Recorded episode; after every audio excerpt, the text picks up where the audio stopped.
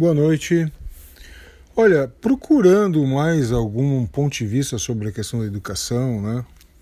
Complementando aí o último podcast que foi feito, uh, eu procurei um artigo que mostrasse o ponto de vista do Sindicato dos Professores.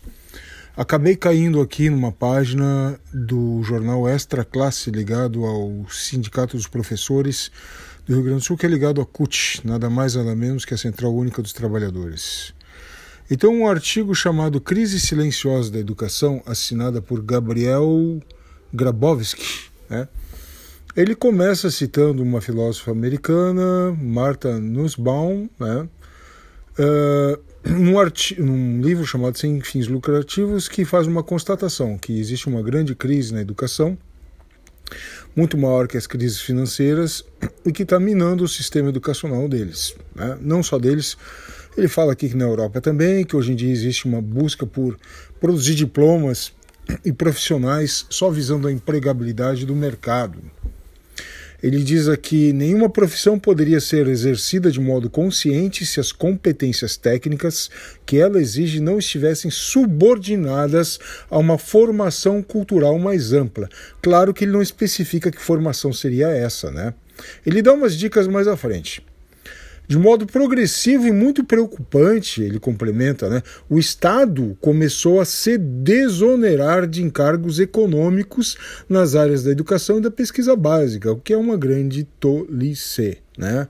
Na verdade, existe uma, nos países mais avançados economicamente, existe uma parceria muito grande entre Estado e universidade e empresa. E é assim que deve ser. Por que, que deve ser? Porque quando se produz para o mercado, está se produzindo para as pessoas, para a sociedade.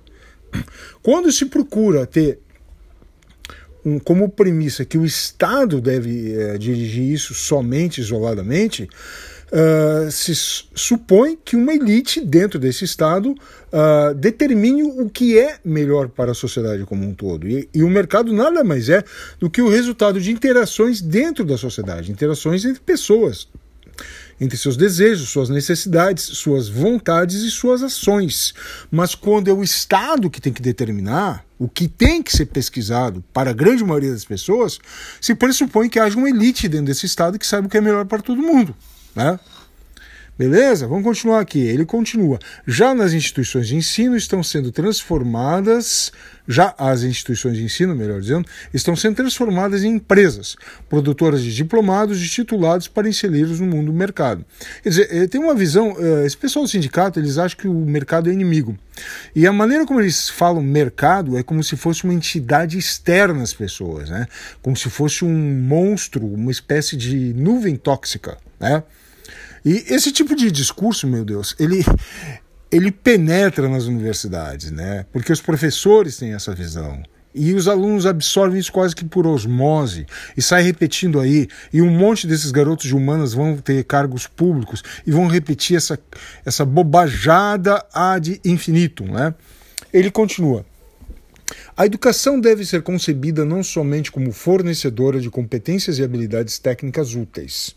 Até aqui tudo bem mas principalmente como um meio de enriquecimento geral da pessoa através da informação, do pensamento crítico e da imaginação e do conhecimento científico para uma vida com sabedoria. Quer dizer, o sujeito é tão arrogante, ele é tão estupidamente arrogante, que ele acha que a sabedoria vai ser dada por uma elite estatal. Ele acha que a informação é dada só através das universidades, onde vai se formar uma cultura, e não através da vida do sujeito. Né? Ele acha que, que o enriquecimento geral da pessoa, que ele não especifica o que é, né, é muito mais importante do que a pessoa ter uma autonomia, uma liberdade através do conhecimento técnico e fazer a sua vida, independente de pessoas dentro de cargos públicos. Né?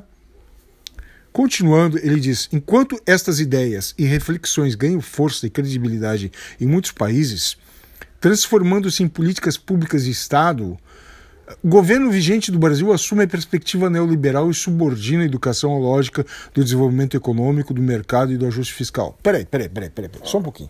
Ele acabou de dizer lá em cima né, que essas ideias uh, em voga atualmente, inclusive se baseou numa filósofa americana, é de que havia uma crise sendo gerada, né? Depois ele diz que as ideias críticas e sabedoria, pensamento crítico, que eu já fiz um, um áudio sobre isso, né, mostrando que isso nada mais é do que doutrinação barata, elas ganham força e reflexão no mundo. Ora, mas o que está em curso então? Né? Uh, o pensamento voltado para o mercado ou o chamado pensamento crítico de base socialista que eles tanto defendem e não falam aqui com todas as letras. Agora, uh, quando o Estado precisa ter ajuste fiscal para ter dinheiro para investir na área de saúde, na área de educação e na área de segurança, né, isso não vale. Quer dizer, o negócio é não ter ajuste fiscal. É ficar devendo mais do que recebendo. É emitir moeda, gerar inflação para poder investir. Sem perceber as consequências econômicas disso. Né? Isso não interessa ao membro do sindicato aqui. Então, quer dizer, é esse tipo de pensamento que graça nos sindicatos de professores. Agora, o que, que eles falam sobre disciplina escolar? Que é o grande problema que afeta e prejudica o ensino nas escolas brasileiras. Eu estou para ver algum artigo que fala sobre isso. Se alguém tiver algum link, algum site, algum texto, me indique, por favor, porque até agora eu não vi nada absolutamente sobre isso. Né?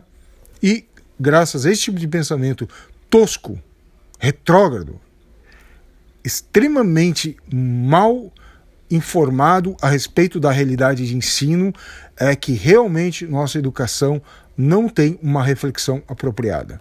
Até mais, eu continuo com esse assunto depois.